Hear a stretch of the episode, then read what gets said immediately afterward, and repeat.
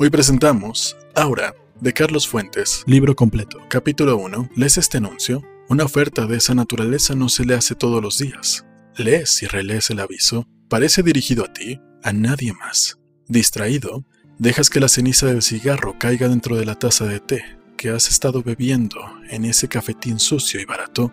Tú releerás. Se solicita historiador joven, ordenado, escrupuloso, conocedor de la lengua francesa, conocimiento perfecto, coloquial, capaz de desempeñar labores de secretario, juventud, conocimiento del francés, preferible si ha vivido en Francia algún tiempo, tres mil pesos mensuales, comida y recámara cómoda, asoleada, apropiada estudio.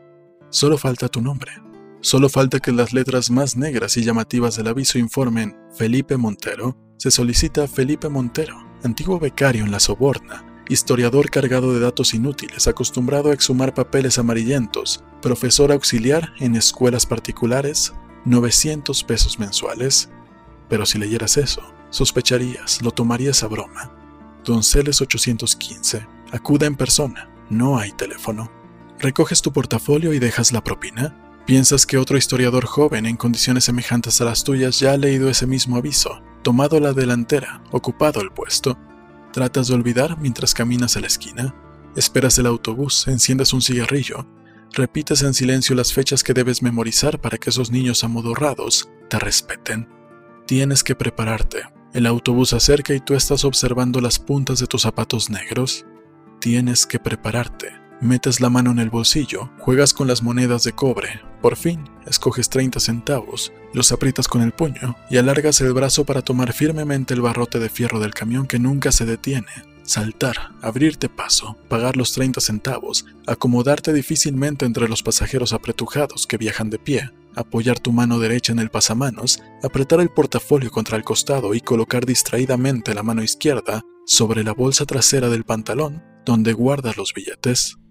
Vivirás ese día idéntico a los demás, y no volverás a recordarlo sino al día siguiente, cuando te sientes de nuevo en la mesa del cafetín, pidas el desayuno y abras el periódico. Al llegar a la página de anuncios, ahí estará otra vez esas letras destacadas. Historiador joven. Nadie acudió ayer.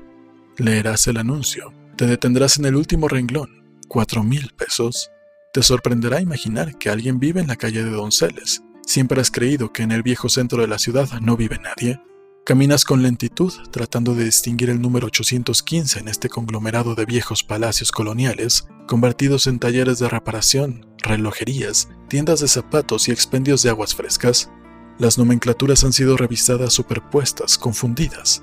El 13 de junio, al 200, el antiguo azulejo numerado 47, encima de la nueva advertencia pintada con tiza, ahora 924.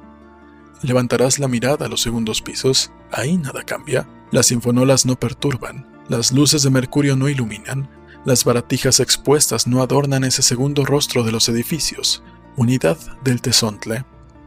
Los nichos con sus santos troncos coronados de palomas, la piedra labrada del barroco mexicano, los balcones de celosía, las troneras y los canales de lámina, las gárgolas de arenisca, las ventanas ensombrecidas por largas cortinas verdosas, esa ventana de la cual se retira alguien, en cuanto tú la miras, miras la portada de videz caprichosa, bajas la mirada al zaguán despintado y descubres 815, antes 69. Tocas en vano con esa manija, esa cabeza de perro en cobre gastada sin relieves, semejante a la cabeza de un feto canino en los museos de ciencias naturales. Imaginas que el perro te sonríe y suelta su contacto helado la puerta cede al empuje lentísimo de tus dedos y antes de entrar, miras por última vez sobre tu hombro. Frunces el ceño porque la larga fila detenida de camiones y autos gruñe, pita, suelta el humo insano de su prisa. Tratas inútilmente de retener una sola imagen de ese mundo exterior indiferenciado. Cierras el zaguán detrás de ti e intentas penetrar la oscuridad de ese callejón techado, patio, porque puedes oler el musgo, la humedad de las plantas, las raíces podridas, el perfume adormecedor y espeso. Buscas en vano una luz que te guíe, buscas la caja de fósforos en la bolsa de tu saco, pero esa voz aguda y cascada te advierte desde lejos. No, no es necesario. Le ruego, camine trece pasos hacia enfrente y encontrará la escalera a su derecha. Suba, por favor. Son 22 escalones. Cuéntelos. 13 derecha, 22. El olor de la humedad de las plantas podridas te envolverá mientras marcas tus pasos, primero sobre las baldosas de piedra, enseguida sobre esa madera crujiente, fofa por la humedad y el encierro.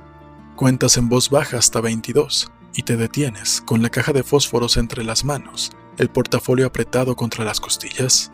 Tocas esa puerta que huele a pino viejo y húmedo, buscas una manija, terminas por empujar y sentir ahora un tapete bajo tus pies, un tapete delgado, mal extendido, que te hará tropezar y darte cuenta de la nueva luz, grisácea y filtrada, que ilumina ciertos contornos. Señora, dices, con una voz monótona porque crees recordar una voz de mujer. Señora. Ahora a su izquierda, la primera puerta. Tenga la amabilidad. Empujas esa puerta. Ya no esperas que alguna se cierre propiamente. Ya sabes que todas son puertas de golpe. Y las luces dispersas se trenzan en tus pestañas, como si atravesaras una tenue red de seda Solo tienes ojos para esos muros de reflejos desiguales, donde parpadean docenas de luces. Consigues, al cabo, definirlas como veladoras colocadas sobre repisas y entrepaños de ubicación asimétrica. Levemente, iluminan otras luces que son corazones de plata, frascos de cristal, vidrios enmarcados, y solo detrás de este brillo intermitente, verás, al fondo, la cama y el signo de una mano que parece atraerte con su movimiento pausado. Lograrás verla cuando dé la espalda a ese firmamento de luces devotas. Tropiezas al pie de la cama, debes rodearla para acercarte a la cabecera. Ahí, esa figura pequeña se pierde en la inmensidad de la cama. Al extender la mano, no tocas otra mano, sino la piel gruesa, fieltrada, las orejas de ese objeto que roe con un silencio tenaz y te ofrece sus ojos rojos. Sonríes y acaricias al conejo que yace al lado de la mano, que por fin toca la tuya con unos dedos sin temperatura que se detienen largo tiempo sobre tu palma húmeda. La voltean y acercan tus dedos abiertos a la almohada de encajes que tocas para alejar tu mano de la otra. Felipe Montero, leí su anuncio. Sí, ya sé. Perdón, no hay asiento. Estoy bien, no se preocupe. Está bien. Por favor, póngase de perfil. No lo veo bien. Que le dé la luz. Así, claro. Leí su anuncio. Claro, ¿lo leyó? ¿Se siente calificado? ¿Avez-vous fait de tout A París, madame. Ah, oui, Ça me fait plaisir. Toujours d'atteindre.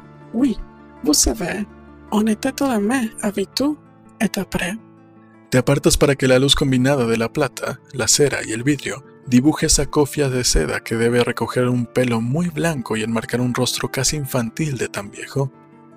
Los apretados botones del cuello blanco que sube hasta las orejas ocultas por la cofia las sábanas y los edredones velan todo el cuerpo con excepción de los brazos envueltos en un chal de estambre, las manos pálidas que descansan sobre el vientre. Solo puedes fijarte en el rostro, hasta que un movimiento del conejo te permite desviar la mirada y observar con disimulo esas migajas, esas costras de pan regadas sobre los edredones de seda roja, raídos y sin lustre. Voy al grano. No me quedan muchos años por delante, señor Montero, y por ello He preferido violar la costumbre de toda una vida y colocar ese anuncio en el periódico. Sí, por eso estoy aquí. Sí, entonces acepta. Bueno, desearía saber algo más. Naturalmente. ¿Es usted curioso? Ella te sorprenderá observando la mesa de noche, los frascos de distinto color, los vasos, las cucharas de aluminio, los cartuchos alineados de píldoras y comprimidos, los demás vasos manchados de líquidos blancuzcos que están dispuestos en el suelo, al alcance de la mano de la mujer recostada sobre esta cama baja, entonces te darás cuenta de que es una cama apenas elevada sobre el ras del suelo cuando el conejo salta y se pierde en la oscuridad. Le ofrezco cuatro mil pesos. Sí, eso dice el aviso de hoy. Ah, entonces ya salió. Sí, ya salió. Se trata de los papeles de mi marido, el general Llorente. Deben ser ordenados antes de que muera. Deben ser publicados. Lo he decidido hace poco y el propio general no se encuentra capacitado para... Murió hace 60 años, señor. Son sus memorias inconclusas. Deben ser completadas antes de que yo muera. Pero... Yo le informaré de todo. Usted aprenderá a redactar en el estilo de mi esposo. Le bastará ordenar y leer los papeles para sentirse fascinado por esta prosa, por esa transparencia, esa... esa... Sí, comprendo. Saga, Saga, ¿dónde está? Ichi Saga, ¿quién? mi compañía. ¿El conejo? Sí, volverá. Levantarás los ojos que habías mantenido bajos y ella ya habrá cerrado los labios, pero esa palabra, volverá, vuelves a escucharla como si la anciana la estuviese pronunciando en ese momento. Permanecen inmóviles. Tú miras hacia atrás. Te ciega el brillo de la corona parpadeante. Te ciega el brillo de la corona parpadeante de objetos religiosos. Cuando vuelves a mirar a la señora, sientes que sus ojos se han abierto desmesuradamente y que son claros, líquidos, inmensos, casi del color de la córnea amarillenta que lo rodea. De manera que solo el punto negro de la pupila rompe esa claridad perdida minutos antes en los pliegues gruesos de los párpados caídos como para proteger esa mirada que ahora vuelve a esconderse, a retraerse, piensas, a retraerse en el fondo de su cueva seca. Entonces se quedará usted. Su cuarto está arriba. Ahí sí entra la luz. Quizás, señora, sería mejor que no le importunara. Yo puedo seguir viviendo donde siempre y revisar los papeles en mi propia casa. Mis condiciones son que viva aquí. No queda mucho tiempo. No sé. Ahora. La señora se moverá por primera vez desde que tú entraste a su recámara. Al extender otra vez su mano, tú sientes esa respiración agitada a tu lado, y entre la mujer y tú se extiende otra mano que toca los dedos de la anciana. Miras a un lado y la muchacha está ahí, esa muchacha que no alcanzas a ver de cuerpo entero porque está tan cerca de ti y su aparición fue tan imprevista sin ningún ruido. Ni siquiera los ruidos que nos escuchan pero que son reales porque se recuerda inmediatamente, porque a pesar de todo, son más fuertes que el silencio que los acompañó. Le dije que regresaría. ¿Quién? Ahora, mi compañera, mi sobrina. Buenas tardes. La joven inclinará la cabeza y la anciana, al mismo tiempo que ella, remedará el gesto. ¿Es el señor Montero? Va a vivir con nosotras. Te moverás unos pasos para que la luz de las veladoras no te ciegue. La muchacha mantiene los ojos cerrados, las manos cruzadas sobre el muslo. No te mira, abre los ojos poco a poco como si temiera los fulgores de la recámara. Al fin, podrás ver esos ojos de mar que fluyen, se hacen espuma, vuelven a la calma verde, vuelven a inflamarse como una ola. Tú los ves y te repites que no es cierto, que son unos hermosos ojos verdes idénticos a todos los hermosos ojos verdes que has conocido o podrás conocer.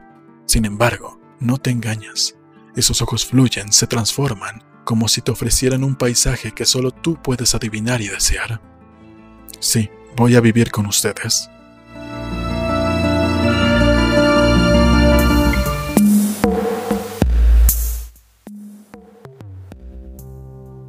Capítulo 2 La anciana sonreirá, incluso reirá con su timbre agudo, y dirá que le agrada tu buena voluntad y que la joven te mostrará tu recámara, mientras tú piensas en el sueldo de cuatro mil pesos, el trabajo que puede ser agradable porque a ti te gustan estas tareas meticulosas de investigación, que excluyan el esfuerzo físico, el traslado de un lugar a otro, los encuentros inevitables y molestos con otras personas. Piensas en todo esto al seguir los pasos de la joven, te das cuenta de que no la sigues con la vista, sino con el oído. Sigues el susurro de la falda, el crujido de una tafeta, y estás ansiando ya mirar nuevamente esos ojos. Asciendes detrás del ruido, en medio de la oscuridad, sin acostumbrarte aún a las tinieblas. Recuerdas que deben ser cerca de las seis de la tarde y te sorprende la inundación de luz de tu recámara cuando la mano de Aura empuje la puerta, otra puerta sin cerradura, y enseguida se aparte de ella y te diga: Aquí está su cuarto. Lo esperamos a cenar dentro de una hora.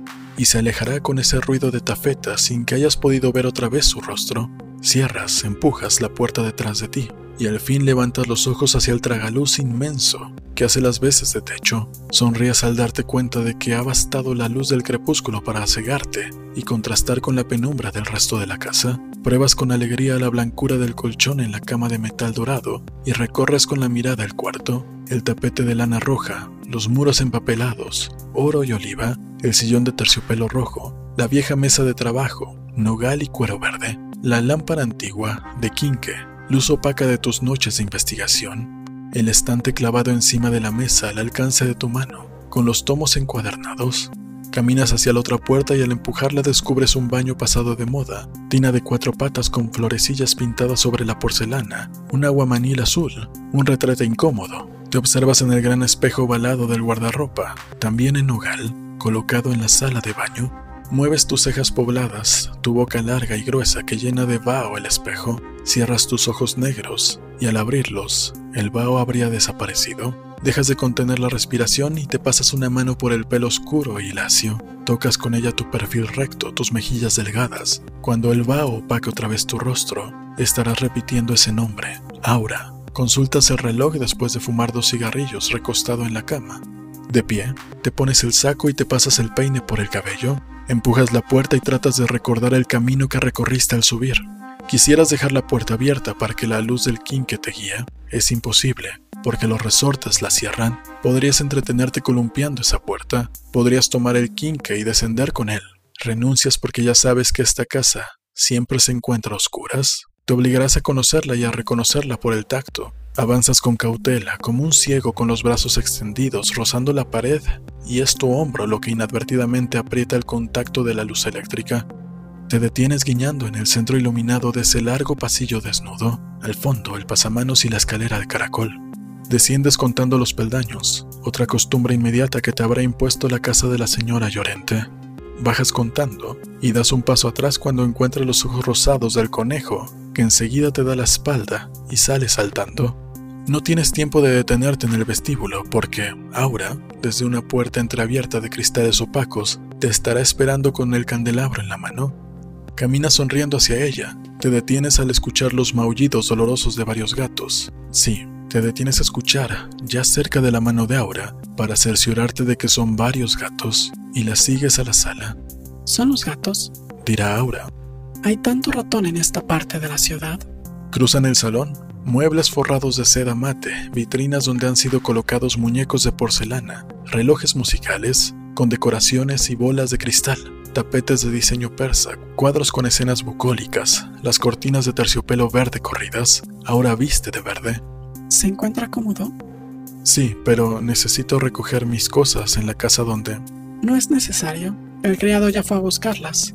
No se hubieran molestado. Entras, siempre detrás de ella al comedor. Ella colocará el candelabro en el centro de la mesa. Tú sientes un frío húmedo. Todos los muros del salón están recubiertos de una madera oscura, labrada al estilo gótico con ojivas y rosetones calados. Los gatos han dejado de maullar. Al tomar asiento, Notas que han sido dispuestos cuatro cubiertos y que hay dos platones calientes bajo las cacerolas de plata y una botella vieja y brillante por el limo verdoso que la cubre.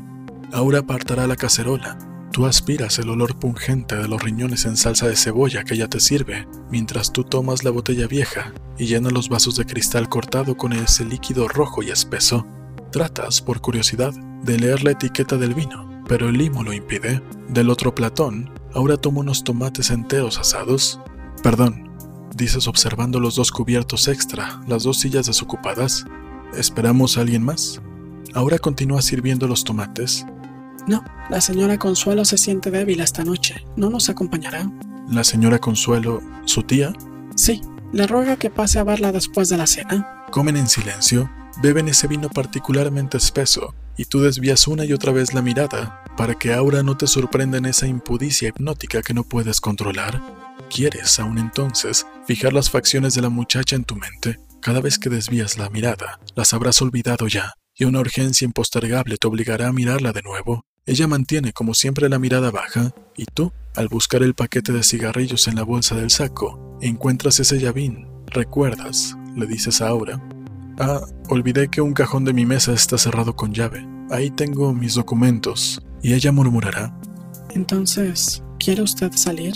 Lo dice como un reproche. Tú te sientes confundido y alargas la mano con el llavín colgado de un dedo. Se lo ofreces. No urge. Pero ella se aparta del contacto de tus manos, mantiene la suya sobre el regazo. Al fin, levanta la mirada y tú vuelves a dudar de tus sentidos. Atribuyes al vino el aturdimiento, el mareo que te producen esos ojos verdes, limpios, brillantes, y te pones de pie detrás de Aura, acariciando el respaldo de madera de la silla gótica sin atreverte a tocar los hombros desnudos de la muchacha, la cabeza que se mantiene inmóvil. Haces un esfuerzo para contenerte, distraes tu atención escuchando el batir imperceptible de otra puerta a tus espaldas, que debe conducir a la cocina. Descompones los dos elementos plásticos del comedor, el círculo de luz compacta que arroja el candelabro y que ilumina la mesa y un extremo del muro labrado, el círculo mayor de sombra que rodea el primero. Tienes, al fin, el valor de acercarte a ella, tomar su mano, abrirla y colocar el llavero, la prenda sobre esa palma lisa, la verás apretar el puño, buscar tu mirada y murmurar. Gracias. Levantarse, abandonar deprisa el comedor. Tú tomas el lugar de Aura, estiras las piernas, enciendes un cigarrillo invadido por un placer que jamás has conocido, que sabías parte de ti, pero que solo ahora experimentas plenamente, liberándolo, arrojándolo fuera porque sabes que esta vez encontrará respuesta y la señora Consuelo te espera. Ella te lo advirtió. Te espera después de la cena. ¿Has aprendido el camino? Tomas el candelabro y cruzas la sala y el vestíbulo. La primera puerta frente a ti es la de la anciana. Tocas con los nudillos sin obtener respuesta. Tocas otra vez. Empujas la puerta. Ella te espera. Entras con cautela, murmurando. Señora, señora. Ella no te habrá escuchado porque la descubres hincada ante ese muro de las devociones, con la cabeza apoyada contra los puños cerrados. La ves de lejos, hincada, cubierta por ese camisón de lana burda, con la cabeza hundida en los hombros delgados, delgada como una escultura medieval emaciada. Las piernas se asoman como dos cebras debajo del camisón, flacas, cubiertas por una erispela inflamada. Piensas en el roce continuo de la tosca lana sobre la piel, hasta que ella levanta los puños y pega al aire sin fuerzas, como si librara una batalla contra las imágenes que al acercarte empiezas a distinguir. Cristo, María, San Sebastián, San Lucía, el Arcángel Miguel, los demonios sonrientes, los únicos sonrientes en esta iconografía del dolor y la cólera. Sonrientes porque en el viejo grabado iluminado por las veladoras ensartan los tridentes en la piel de los condenados, les vacían calderones de agua hirviente, violan a las mujeres, embriagan, gozan de la libertad vedada a los santos. Acercas a esa imagen central, rodeada por las lágrimas de la dolorosa, la sangre del crucificado, el gozo de Luzbel, la cólera del arcángel, las vísceras conservadas en frascos de alcohol, los corazones de plata, la señora Consuelo, de rodillas, amenaza con los puños, balbucea las palabras que ya cerca de ella puedes escuchar. Llega, ciudad de Dios. Suena trompeta de Gabriel. Ah, pero cómo tarda en morir el mundo. Se golpeará el pecho hasta derrumbarse frente a las imágenes y las veladoras con un acceso de tos. Tú la tomas de los codos, la conduces dulcemente hacia la cama. Te sorprendes del tamaño de la mujer, casi una niña doblada, corcovada, con la espina dorsal vencida. Sabes que, de no ser por tu apoyo, tendría que regresar a gatas a la cama. La recuestas en el gran lecho de migajas y edredones viejos, la cubres, Esperas a que su respiración se regularice, mientras las lágrimas involuntarias le recorren, mientras las lágrimas involuntarias le corren por las mejillas transparentes. Perdón, perdón, señor Montero. A las viejas solo nos queda el placer de la devoción. Páseme el pañuelo, por favor. La señorita ahora me dijo... Sí, exactamente. No quiero que perdamos tiempo. Debe... debe empezar a trabajar cuanto antes. Gracias. Trate usted de descansar. Gracias. Tome. La vieja se llevará las manos al cuello, lo desabotonará, bajará la cabeza para quitarse ese listón morado, luido, que ahora te entrega, pesado porque una llave de cobre cuelga de la cinta. En aquel rincón, abra ese baúl y traiga los papeles que están a la derecha, encima de los demás, amarrados con un cordón amarillo. No veo muy bien. Ah, sí, es que yo estoy tan acostumbrada a las tinieblas. A mi derecha, camina y tropezará con el arcón. Es que nos amurallaron, señor Montero. Han construido alrededor de nosotras. Nos han quitado la luz. Han querido obligarme a vender. Muertas antes. Esta casa está llena de recuerdos para nosotras. Solo muerta me sacarán de aquí. Eso es. Gracias.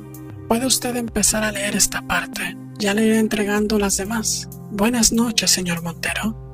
Gracias. Mire, su candelabro se ha apagado. Enciéndalo afuera, por favor. No, no, quédese con la llave. Acéptela. Confío en usted. Señora, hay un nido de ratones en aquel rincón. ¿Ratones? Es que yo nunca voy hasta allá. Debería usted traer a los gatos aquí. ¿Gatos? ¿Cuáles gatos? Buenas noches. Voy a dormir, estoy fatigada. Buenas noches.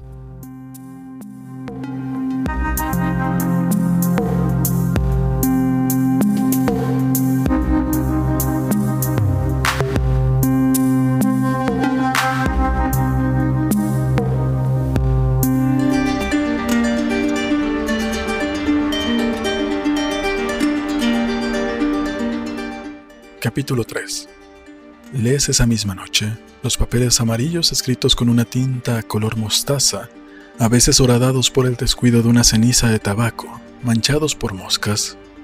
El francés del general Llorente no goza de las excelencias que su mujer le habrá atribuido. Te dices que tú puedes mejorar considerablemente el estilo, apretar esa narración difusa de los hechos pasados.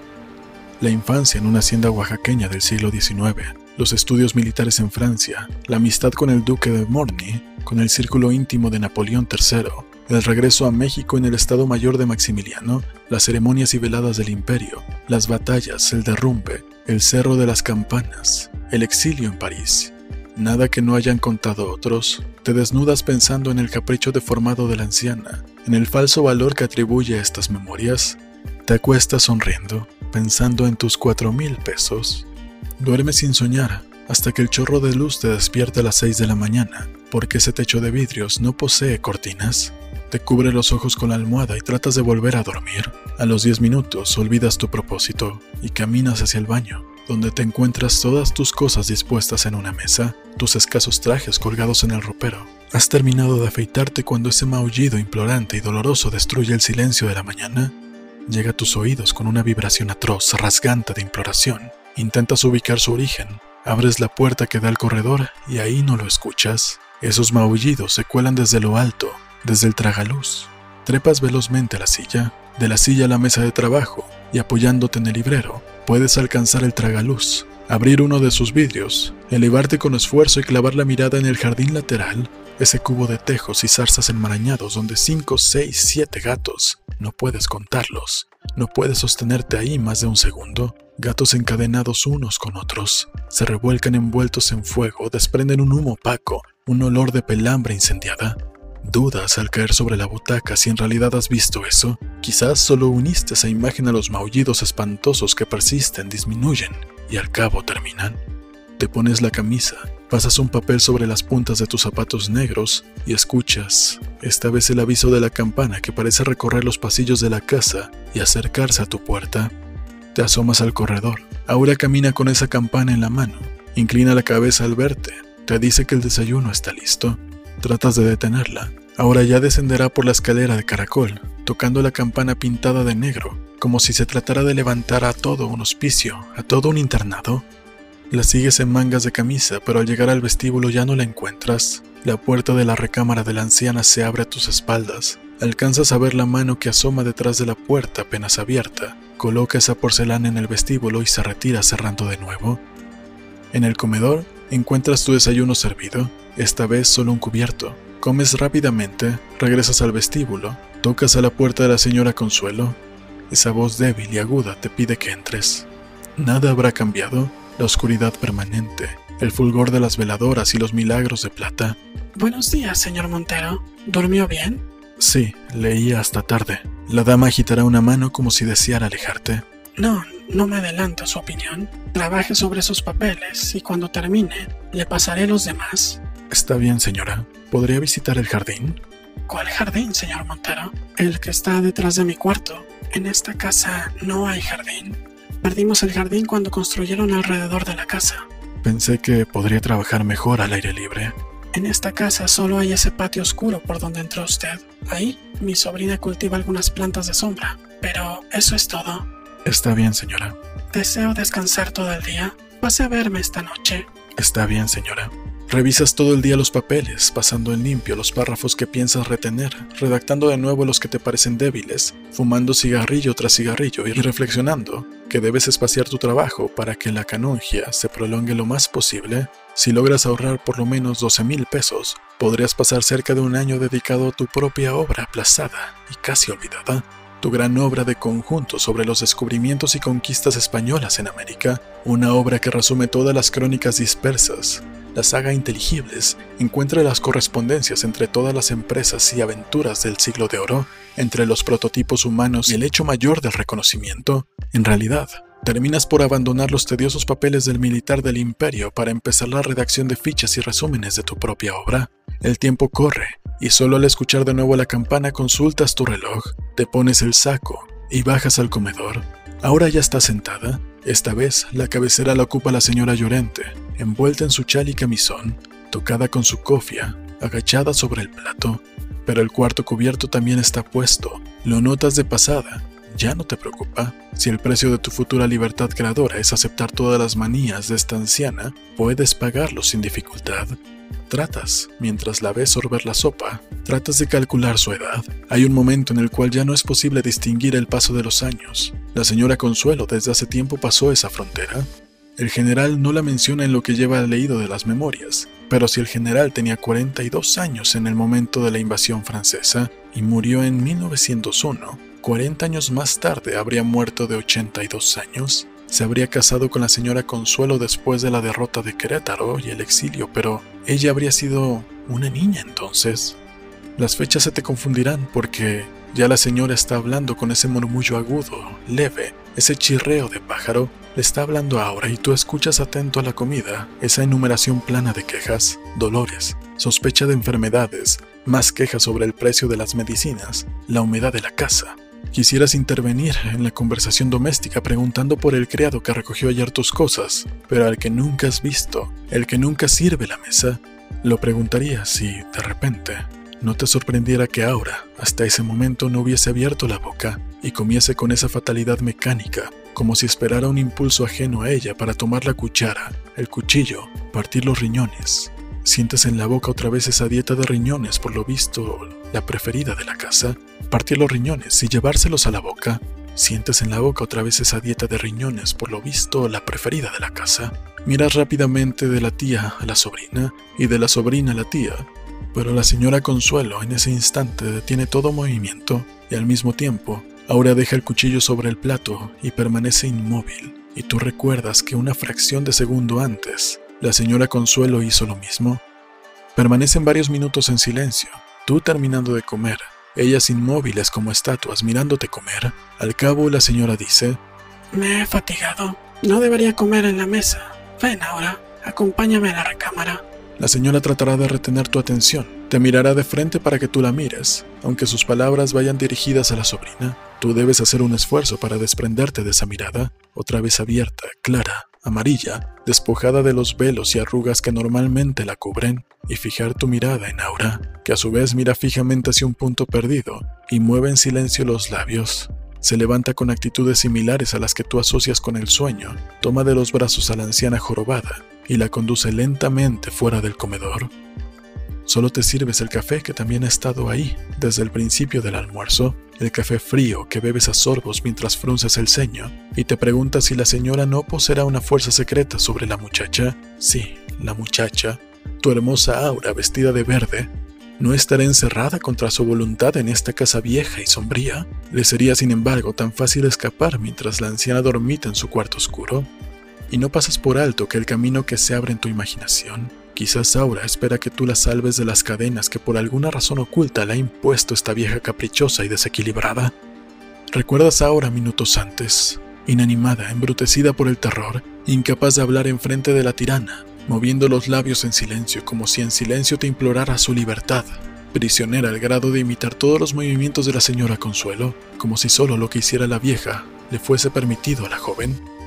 La imagen de esta enajenación total te revela. Caminas esta vez hacia la otra puerta, la que da sobre el vestíbulo al pie de la escalera, la que está al lado de la recámara de la anciana. Ahí debe vivir ahora. No hay otra pieza en la casa. Empujas la puerta y entras a esa recámara también oscura, de paredes enjalbegadas donde el único adorno es un Cristo negro. A la izquierda, ves esa puerta que debe conducir a la recámara de la viuda. Caminando de puntas, te acercas a ella, colocas la mano sobre la madera desistes de tu empeño, debes hablar con Aura a solas. Y si Aura quiere que la ayudes, ella vendrá a tu cuarto. Permaneces ahí, olvidado de los papeles amarillos, de tus propias cuartillas anotadas, pensando solo en la belleza inacible de tu aura. Mientras más pienses en ella, más tuya la harás. No solo porque piensas en su belleza y la deseas, sino porque ahora la deseas para liberarla. ¿Habrás encontrado una razón moral para tu deseo? Te sentirás inocente y satisfecho. Y cuando vuelves a escuchar la precaución de la campana, no bajas a cenar, porque no soportarías otra escena como la del mediodía. Quizás ahora se dará cuenta y después de la cena subirá a buscarte. Realizas un esfuerzo para seguir revisando los papeles. Cansado te desvistes lentamente, caes en el lecho, te duermes pronto y por primera vez en muchos años sueñas. Sueñas una sola cosa, sueñas esa mano descarnada que avanza hacia ti con la campana en la mano, gritando que te alejes, que se alejen todos, y cuando el rostro de los ojos vaciados se acerca al tuyo, despiertas con un grito mudo, sudando, y sientes esas manos que acarician tu rostro, tu pelo, esos labios que murmuran con la voz más baja, te consuelan, te piden calma y cariño. Alargas tus propias manos para encontrar el otro cuerpo desnudo, que entonces agitará levemente el llavín que tú reconoces, y con él a la mujer que se recuesta encima de ti, te besa, te recorre el cuerpo entero con besos. No puedes verla en la oscuridad de la noche sin estrellas, pero hueles en su pelo el perfume de las plantas del patio, sientes en sus brazos la piel más suave y ansiosa, tocas en sus senos la flor entrelazada de las venas sensibles, vuelves a besarla y no le pides palabras. Al separarte agotado de su abrazo, escuchas su primer murmullo. Eres mi esposo. Tú asientes. Ella te dirá que amanece. Se despedirá diciendo que te espera esa noche en su recámara. Tú vuelves a sentir antes de caer dormido, aliviado, ligero, vaciado de placer, reteniendo en las yemas de los dedos el cuerpo de Aura, su temblor, su entrega, la niña Aura. Te cuesta trabajo despertar, los nudillos tocan varias veces y te levantas de la cama pesadamente gruñendo. Aura, del otro lado de la puerta, te dirá que no abras. La señora Consuelo quiere hablar contigo, te espera en su recámara. Entran diez minutos después al santuario de la viuda. Arropada, parapeteada contra los almohadones de encaje, te acercas a la figura inmóvil, a sus ojos cerrados detrás de los párpados colgantes, arrugados, blanquecinos. Ves esas arrugas abolsadas de los pómulos, ese cansancio total de la piel. Sin abrir los ojos te dirá, ¿Trae usted la llave? Sí, creo que sí. Sí, aquí está. Puede leer el segundo folio, en el mismo lugar con la cinta azul. Caminas esta vez con asco hacia ese arcón alrededor del cual pululan las ratas, asoman sus ojillos brillantes entre las tablas podridas del piso, corretean hacia los hoyos abiertos en el muro escarapelado. Abres el arcón y retiras la segunda colección de papeles. Regresas al pie de la cama. La señora Consuelo acaricia su conejo blanco. De la garganta abotonada de la anciana surgirá ese carcare. De la garganta abotonada de la anciana surgirá ese cacareo sordo. No le gustan los animales. No particularmente. Quizás porque nunca he tenido uno. Son buenos amigos, buenos compañeros, sobre todo cuando llega la vejez y la soledad. Sí, así debe ser. Son seres naturales, señor Montero, seres sin tentaciones. ¿Cómo dijo que se llamaba? La coneja, saga, sabia, sigue sus instintos, es natural y libre. Creí que era conejo. Ah, usted no sabe distinguir todavía. Bueno, lo importante es que no se sienta usted sola. ¿Quiere que estemos solas, señor Montero? Porque dicen que la soledad es necesaria para alcanzar la santidad. Se han olvidado de que en la soledad la tentación es más grande. No la entiendo, señora. Ah, mejor, mejor. Puede usted seguir trabajando. Le das la espalda, caminas hacia la puerta, sales de la recámara. En el vestíbulo, aprietas los dientes. ¿Por qué no tienes el valor de decirle que amas a la joven? ¿Por qué no entras y le dices de una vez que piensas llevarte a Aura contigo cuando terminas el trabajo? Avanzas de nuevo hacia la puerta, la empujas dudando aún y por el resquicio ves a la señora Consuelo de pie, erguida, transformada con esa túnica entre los brazos, esa túnica azul con botones de oro, charreteras rojas, brillantes insignias de águila coronada, esa túnica que la anciana mordisquea ferozmente, besa con ternura, se coloca sobre los hombros para girar un paso de danza tambaleante. Cierras la puerta. Sí, tenía 15 años cuando la conocí. Lees en el segundo folio de las memorias. Elle avait 15 ans lorsque je la connus, et si je se le dirais, ce sont ces vers qui ont fait ma perdición. Los ojos verdes de Consuelo, que tenía 15 años en 1867, cuando el general Llorente casó con ella y la llevó a vivir a París, al exilio. Mayen Poupée, escribió el general en sus momentos de inspiración. Mayen Poupée, o je veux, j'étais comblé d'amour. Describió la casa en la que vivieron, los paseos, los bailes, los carruajes, el mundo del Segundo Imperio, sin gran relieve, ciertamente. Je me supportais, tant de chat, moi que me tellement le Julie, vete. Un día la encontró abierta de piernas con la crinolina levantada por delante, martirizando a un gato, y no supo llamarle la atención porque le pareció que tu facesa d'un façon, sino son, par pura enfantillage, e incluso lo excitó el hecho de manera que esa noche la amó. Si le das crédito a tu lectura con una pasión hiperbólica, parce que tu m'avais dit que tortu le ta ta mania a toi rendré notre amour favorable para un sacrificio simbólico. Habrás calculado. La señora Consuelo tendrá hoy 109 años. Cierras el folio. 49 al morir su esposo. Tu sais si bien ta villa, ma douce Consuelo, toujours drapée dans de velours vert. Pas comme tes yeux. Je pensé que tú serás toujours belle, même, même dans cent ans. Incluso dentro de 100 años, tu es si fière à ta vête que ne ferait pas pour rester toujours jeune.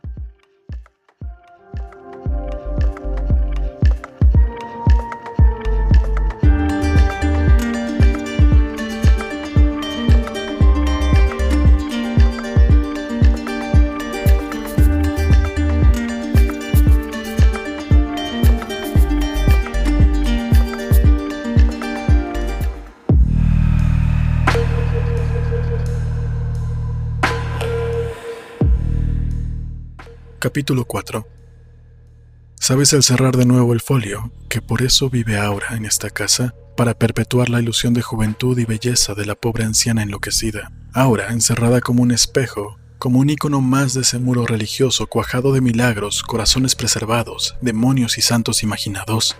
Arroja los papeles a un lado y desciende sospechando el único lugar donde Aura podría estar en las mañanas, el lugar que le habría asignado esta vieja vara. La encuentras en la cocina, Sí, en el momento en el que degüella un macho cabrío, el vapor que surge del cuello abierto, el olor de sangre derramada, los ojos duros y abiertos del animal, te dan náuseas. Detrás de esa imagen se pierde la de una aura mal vestida, con el pelo revuelto, manchada de sangre, que te mira sin reconocerte, que continúa su labor de carnicero. Le das la espalda, esta vez hablarás con la anciana, le echarás en cara su codicia, su tiranía abominable, abres de un empujón la puerta y la ves, detrás del velo de luces, de pie, cumpliendo su oficio de aire, la ves con las manos en movimiento, extendidas en el aire, una mano extendida y apretada como si realizara un esfuerzo para detener algo, la otra, apretada en torno a un objeto en el aire, clavada una y otra vez en el mismo lugar. Enseguida, la vieja se restregará las manos contra el pecho, suspirará, volverá a cortar en el aire como si, si, lo verás claramente, como si despellejara una bestia, Corres al vestíbulo, la sala, el comedor, la cocina donde ahora despelleja el chivo lentamente, absorta en su trabajo, sin escuchar tu entrada ni tus palabras, mirándote como si fueras de aire. Subes lentamente a tu recámara, entras, te arrojas contra la puerta como si temieras que alguien te siguiera, jadeante, sudoroso, presa de la impotencia de tu espina helada, de tu certeza. Si algo o alguien entrara, no podrías resistir, te alejarías de la puerta, lo dejarías hacer. Tomas febrilmente la butaca, la colocas contra esa puerta sin cerraduras, empujas la cama hacia la puerta hasta trancarla y te arrojas exhausto sobre ella, exhausto y abúlico, con los ojos cerrados y los brazos apretados alrededor de tu almohada, tu almohada que no es tuya, nada es tuyo. Caes en ese sopor, caes hasta el fondo de ese sueño que es tu única salida, tu única negativa a la locura. Está loca, está loca, te repites para adormecerte repitiendo con las palabras la imagen de la anciana que en el aire despellejaba el cabrío de aire con su cuchillo de aire. Está loca. En el fondo del abismo oscuro, en tu sueño silencioso de bocas abiertas, en silencio la verás avanzar hacia ti. Desde el fondo negro del abismo la verás avanzar a gatas.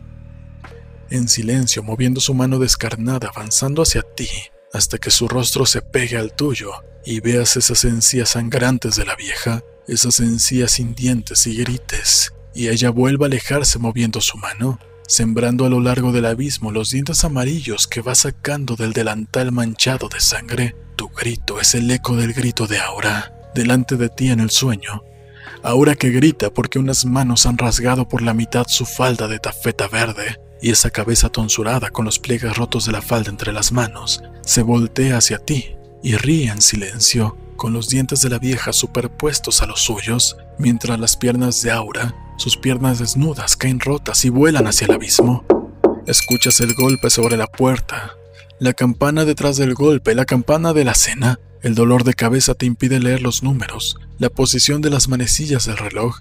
Sabes que es tarde. Frente a tu cabeza recostada pasan las nubes de la noche detrás del trajaluz. Te incorporas penosamente, aturdido, hambriento, Colocas el garrafón de vidrio bajo el grifo de la tina. Esperas a que el agua corra. Llena el garrafón que tú retiras y vacías en el aguamanil donde te lavas la cara, los dientes con tu brocha vieja embarrada de pasta verdosa. Te rocías el pelo, sin advertir que debías haber hecho todo esto a la inversa. Te peinas cuidadosamente frente al espejo balado del armario de nogal. Anudas la corbata, te pones el saco y desciendes a un comedor vacío.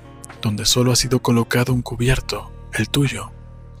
Y al lado de tu plato, debajo de la servilleta, ese objeto que rozas con los dedos, esa muñequita endeble de trapo, rellena de una harina que se escapa por el hombro mal cocido, el rostro pintado con tinta china, el cuerpo desnudo detallado con escasos pincelazos, comes tu cena fría, riñones, tomates, vino. Con la mano derecha detienes la muñeca entre los dedos de la izquierda.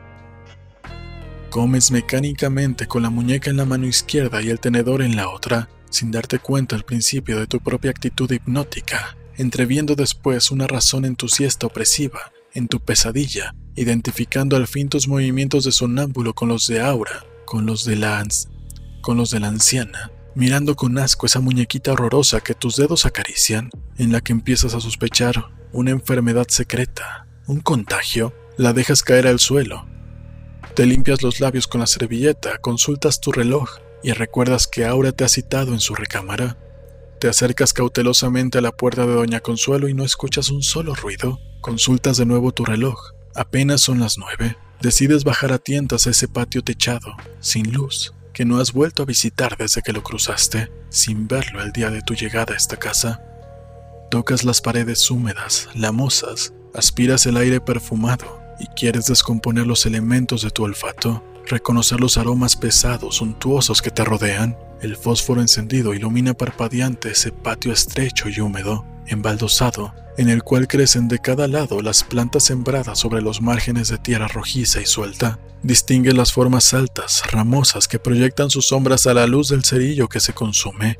Te quema los dedos, te obliga a encender uno nuevo para terminar de reconocer las flores, los frutos, los tallos que recuerdas mencionados en crónicas viejas, las hierbas olvidadas que crecen olorosas, adormiladas, las hojas anchas, largas, hendidas, vellosas del beleño, el tallo sarmentado de flores amarillas por fuera, rojas por dentro, las hojas acorazonadas y agudas de dulcamara, la pelusa cenicienta del gordolobo, sus flores espigadas, el arbusto ramoso del ebonimo, y las flores blanquecinas, la belladona, cobran vida a la luz de tu fósforo, se mecen con sus sombras mientras tú recreas los usos de este herbario que dilata las pupilas, adormece el dolor, alivia los partos, consuela, fatiga la voluntad, consuela con una calma voluptuosa.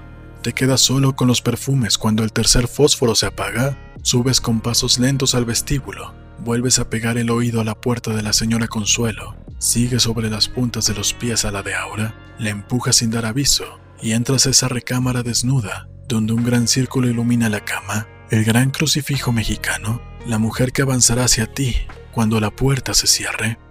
Aura vestida de verde con esa bata de tafeta por donde asoman al avanzar hacia ti, los muslos color de luna. La mujer, repetirás al tenerla cerca, la mujer no la muchacha de ayer, la muchacha de ayer cuando toque sus dedos, su talle, no podía tener más de 20 años. La mujer de hoy, y acaricia su pelo negro, suelto, su mejilla pálida, parece de 40. Algo se ha endurecido entre ayer y hoy. Alrededor de sus ojos verdes, el rojo de sus labios ha oscurecido fuera de su forma antigua, como si quisiera fijarse en una mueca alegre, en una sonrisa turbia, como si alternara semejanza de esa planta del patio, el sabor de la miel y el de la amargura, ¿No tienes tiempo de pensar más?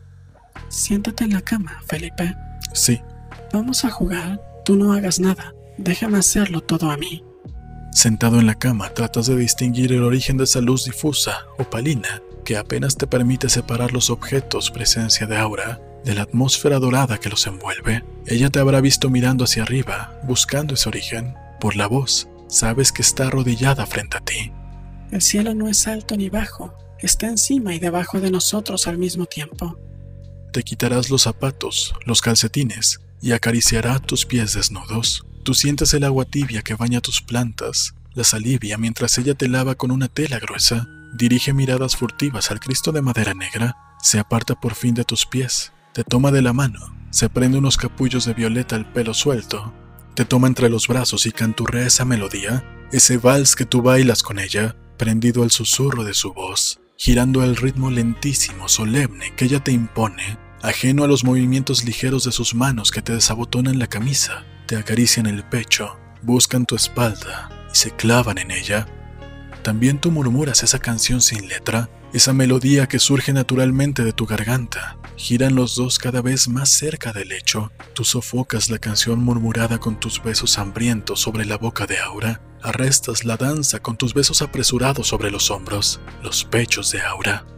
Tienes la bata vacía entre las manos. Aura, de cuclillas, sobre la cama, coloca ese objeto contra los muslos cerrados, lo acaricia, te llama con la mano, acaricia ese trozo de harina delgada, lo quiebra sobre sus muslos indiferentes a las migajas que ruedan por sus caderas, te ofrece la mitad de la oblea que tú tomas, llevas a la boca al mismo tiempo que ella, deglutes con dificultad, cae sobre el cuerpo desnudo de Aura, sobre sus brazos abiertos extendidos de un extremo a otro de la cama, al igual que el Cristo negro que cuelga del muro con su faldón de seda escarlata, sus rodillas abiertas, su costado herido, su corona de brezos montada sobre la peluca negra enmarañada, entreverada con lentejuela de plata, Aura se abrirá como un altar. Murmuras el nombre de Aura al oído de Aura, sientes los brazos llenos de la mujer contra tu espalda, escuchas su voz tibia en tu oreja. ¿Me querrás siempre? Siempre, Aura. Te amaré para siempre. ¿Siempre? ¿Me lo juras? Te lo juro. Aunque envejezca, aunque pierda mi belleza, aunque tenga el pelo blanco. Siempre, mi amor, siempre. Aunque muera, Felipe, ¿me amarás siempre aunque muera? Siempre, te lo juro, nada puede separarme de ti. Ven, Felipe, ven. Buscas al despertar la espalda de Aura y solo tocas esa almohada caliente aún y las sábanas blancas que te envuelven. Murmuras de nuevo su nombre. Abre los ojos, la ves sonriendo de pie al pie de tu cama, pero sin mirarte a ti. La ves caminar lentamente hacia ese rincón de la recámara, sentarse en el suelo, colocar los brazos sobre las rodillas negras que emergen de la oscuridad que tú tratas de penetrar, acariciar la mano arrugada que se adelanta del fondo de la oscuridad cada vez más clara, a los pies de la anciana señora Consuelo, que está sentada en el sillón que tú notas por primera vez. La señora Consuelo que te sonríe cabeceando, que te sonríe junto con Aura que mueve la cabeza al mismo tiempo que la vieja, las dos te sonríen, te agradecen, Recostado sin voluntad, piensas que la vieja ha estado todo el tiempo en la recámara. Recuerda sus movimientos, su voz, su danza, por más que te diga que no ha estado ahí. Las dos se levantarán a un tiempo, consuelo de la silla, aura del piso. Las dos te darán la espalda, caminarán pausadamente hacia la puerta que comunica con la recámara de la anciana. Pasarán juntas al cuarto donde tiemblan las luces colocadas frente a las imágenes. Cerrarán la puerta detrás de ellas y te dejarán dormir en la cama de Aura.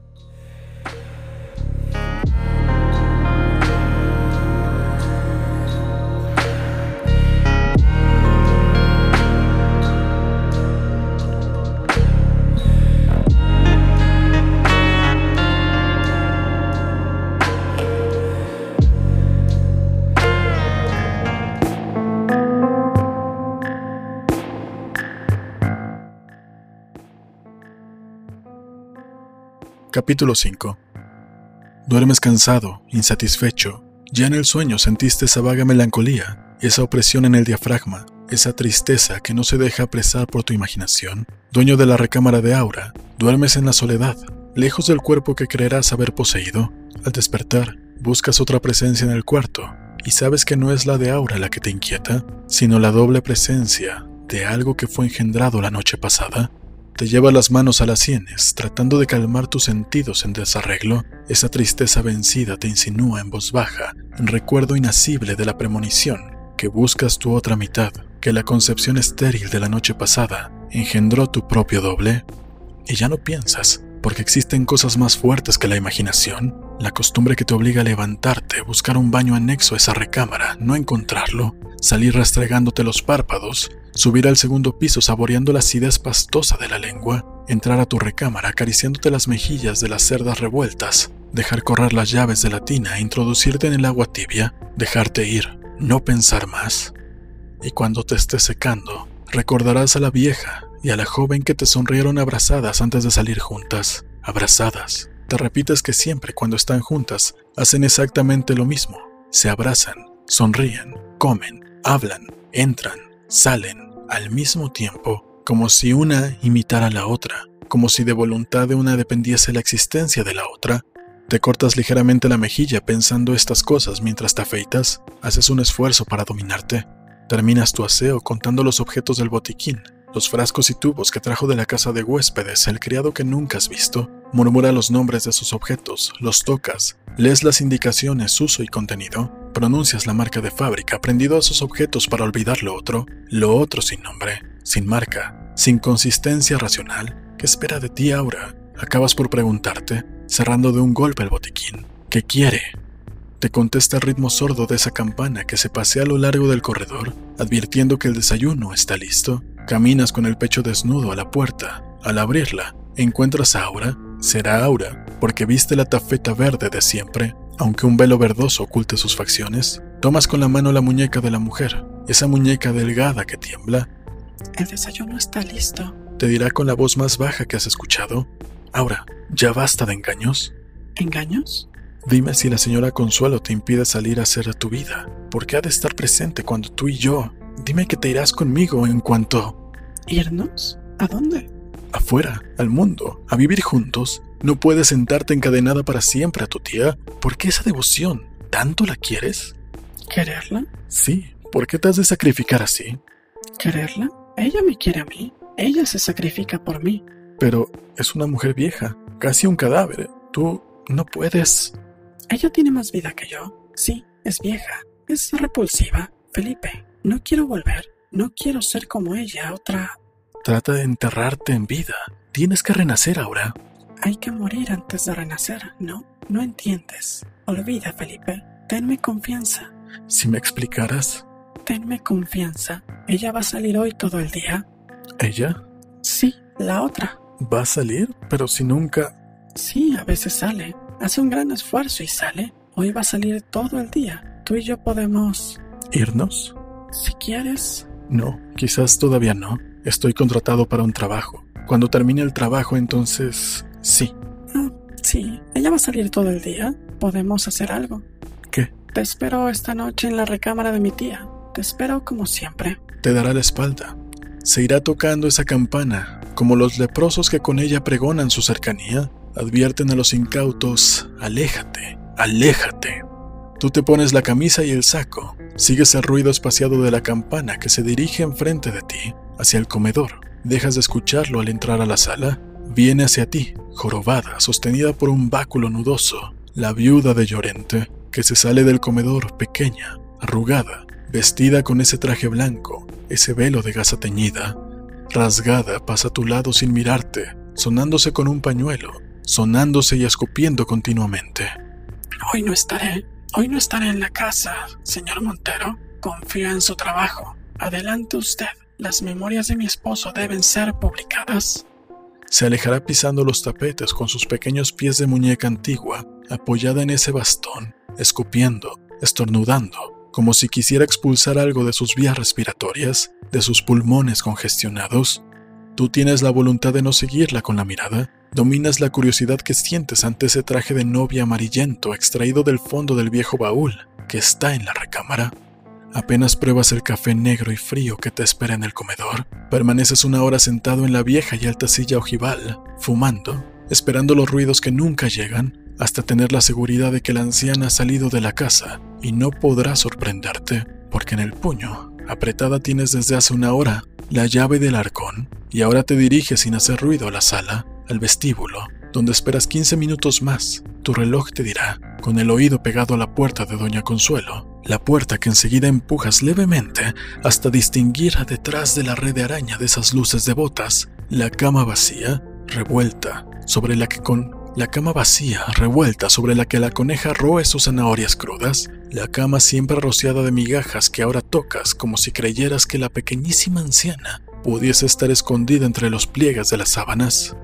Caminas hasta el baúl colocado en el rincón, pisas la cola de una de esas ratas que chilla y se escapa de la opresión de tu suela, corre a dar aviso a las demás ratas, cuando tu mano acerca la llave de cobre a la chapa pesada, enmohecida, que rechina cuando introduces la llave, apartas el candado y levantas la tapa, y escuchas el ruido de los goznes enmohecidos, sustraes el tercer folio de las memorias, cinta roja, y al levantarlo, encuentras esas fotografías viejas, duras, comidas de los bordes, que también tomas sin verlas, apretando todo el tesoro contra tu pecho, huyendo sigilosamente sin cerrar siquiera el baúl. olvidando el hambre de las ratas para traspasar el umbral, cerrar la puerta, recargarte contra la pared del vestíbulo, respirar normalmente, subir a tu cuarto.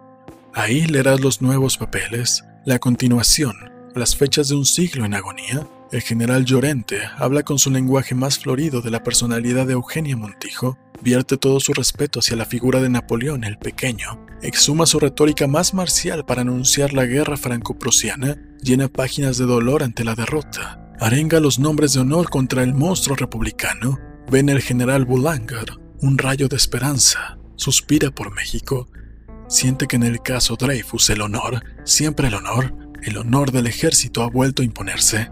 Las hojas amarillas se quiebran bajo tu tacto, ya no las respetas, ya solo buscas la nueva aparición de la mujer de ojos verdes. Sé por qué lloras a veces, Consuelo. No te he podido dar hijos a ti, que irradias vida. Y después, Consuelo, no tientes a Dios, debemos conformarnos. ¿No te basta con mi cariño? Yo sé que me amas, lo siento. No te pido conformidad, porque ello sería ofenderte. Te pido tan solo que veas en ese gran amor que dices tenerme algo suficiente, algo que pueda llenarnos a los dos sin necesidad de recurrir a la imaginación enfermiza. Y en otra página, le advertí a Consuelo que esos brebajes no sirven para nada. Ella insiste en cultivar sus propias plantas en el jardín, Dice que no se engaña, las hierbas no la fertilizan en el cuerpo, pero sí en el alma. Más tarde, la encontré delirante, abrazada a la almohada. Gritaba, Sí, sí, he podido, la he encarnado. Puedo convocarla, puedo darle vida con mi vida. Tuve que llamar al médico. Me dijo que no podría calmarla, precisamente porque ella estaba bajo el efecto de narcóticos, no de excitantes. Y al fin, hoy la descubrí en la madrugada, caminando sola y descalza a lo largo de los pasillos. Quise detenerla, pasó sin mirarme, pero sus palabras iban dirigidas a mí. No me detengas. Voy hacia mi juventud. Mi juventud viene hacia mí. Entra ya. Está en el jardín. Ya llega. Consuelo, pobre Consuelo. Consuelo, también el demonio fue un ángel antes. No habrá más. Ahí terminan las memorias del general Llorente. Consuelo, Le Demon, o siete, un ancho afán. Y detrás de la última hoja, los retratos. El retrato de ese caballero anciano, vestido de militar. La vieja fotografía con las letras en una esquina. Moalan Photograph 35 Boulevard Haussmann. Y la fecha, 1894.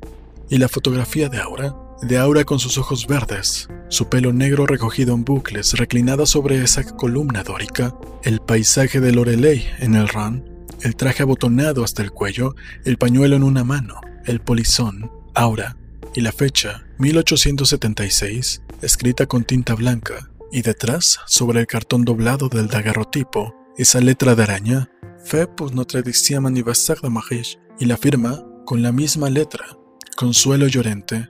Verás en la tercera foto, ahora en compañía del viejo, ahora vestido de paisano, sentados ambos en una banca, en un jardín. La foto se ha borrado un poco, ahora no se verá tan joven como en la primera fotografía, pero es ella, es él, es, eres tú.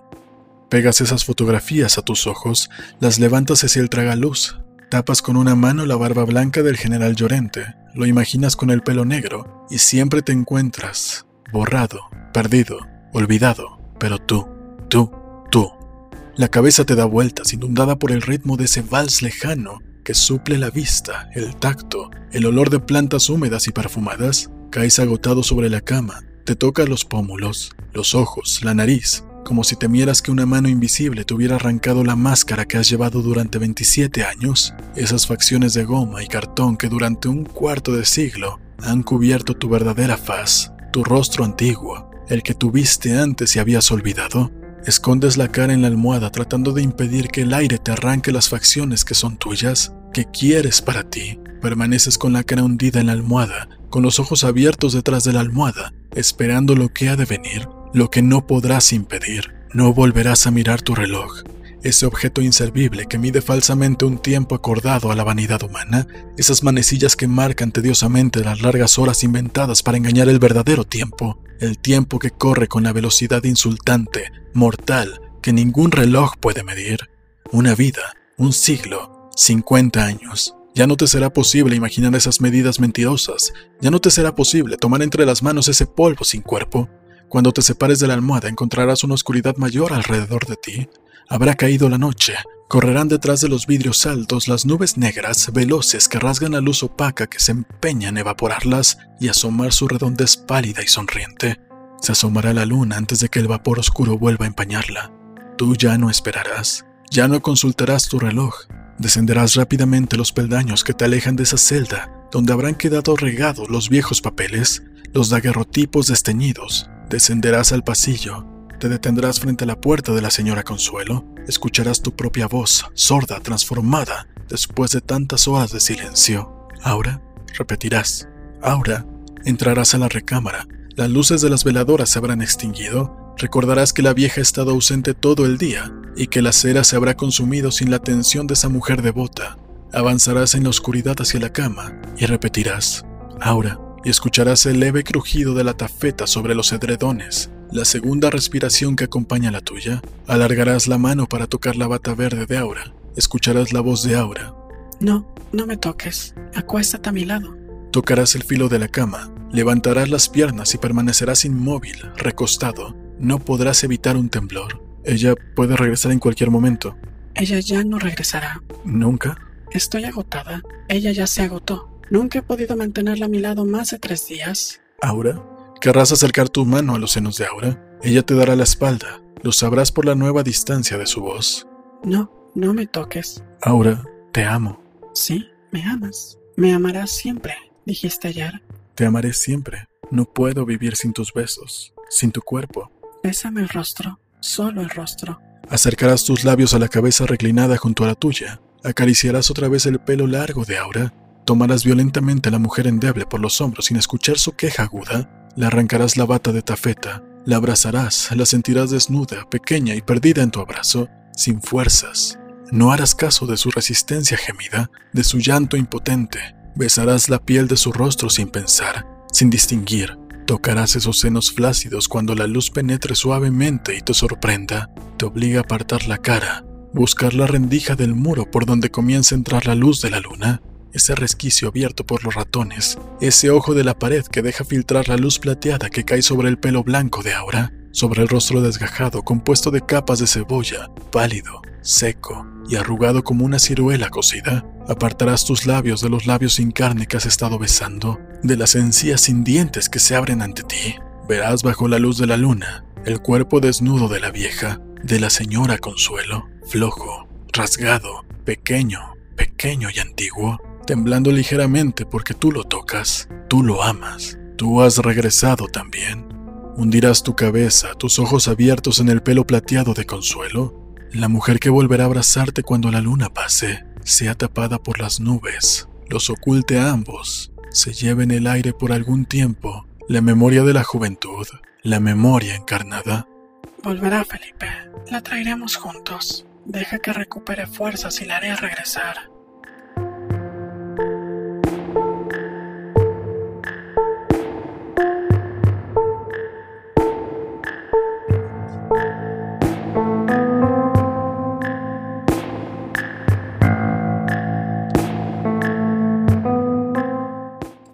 Carlos Fuente, Panamá, Panamá, 11 de noviembre de 1928, Ciudad de México, 15 de mayo de 2012.